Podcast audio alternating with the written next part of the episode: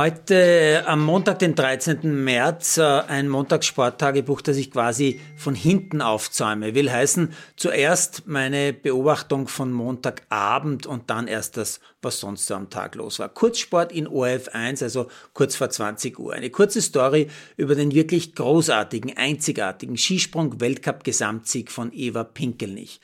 Kurz, wie gesagt. Danach in fast gleicher Länge eine unnötige Vorschau auf die nächste Fußballrunde und ein unnötiger Trainingsbericht zu den nächsten Weltcuprennen, die aber erst am Mittwoch gefahren werden. Naja, journalistische Wertung von sportlichem Wert sieht anders aus.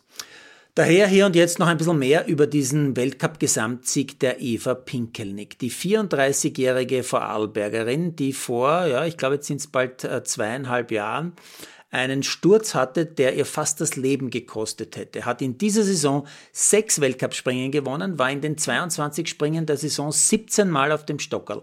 Sechs Siege, sechsmal Zweite, fünfmal Dritte. Die zwei Silbermedaillen bei der WM, die zählen ja gar nicht zum Weltcup. Und mit dem heutigen elften Platz in Lillehammer hat Pinkelnick zwei Springen vor Ende der Saison mehr als 200 Punkte Vorsprung auf den Rest der Welt, ist also nicht mehr einzuholen. Sie ist übrigens nach Eraschko und Kramer schon die dritte Österreicherin, die den Springer-Weltcup gewinnt. Das heutige Springen, äh, noch bei recht dichtem Schneefall, hat übrigens die Norwegerin Opset gewonnen, nur 0,6 Punkte vor der deutschen Freitag. Beste Österreicherin war heute wieder Chiara Kreuzer als Neunte.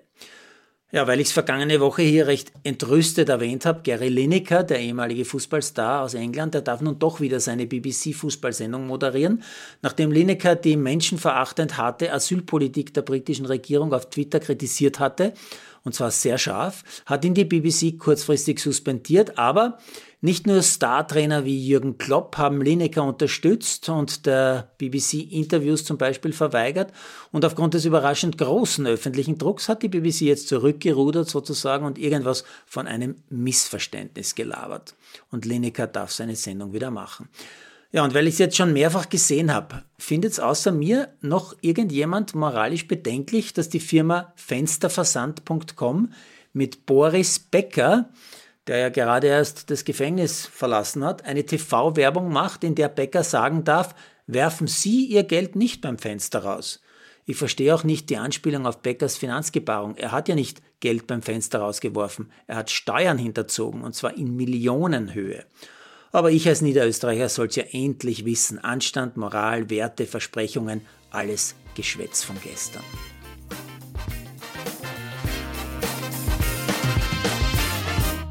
Produziert von Malderino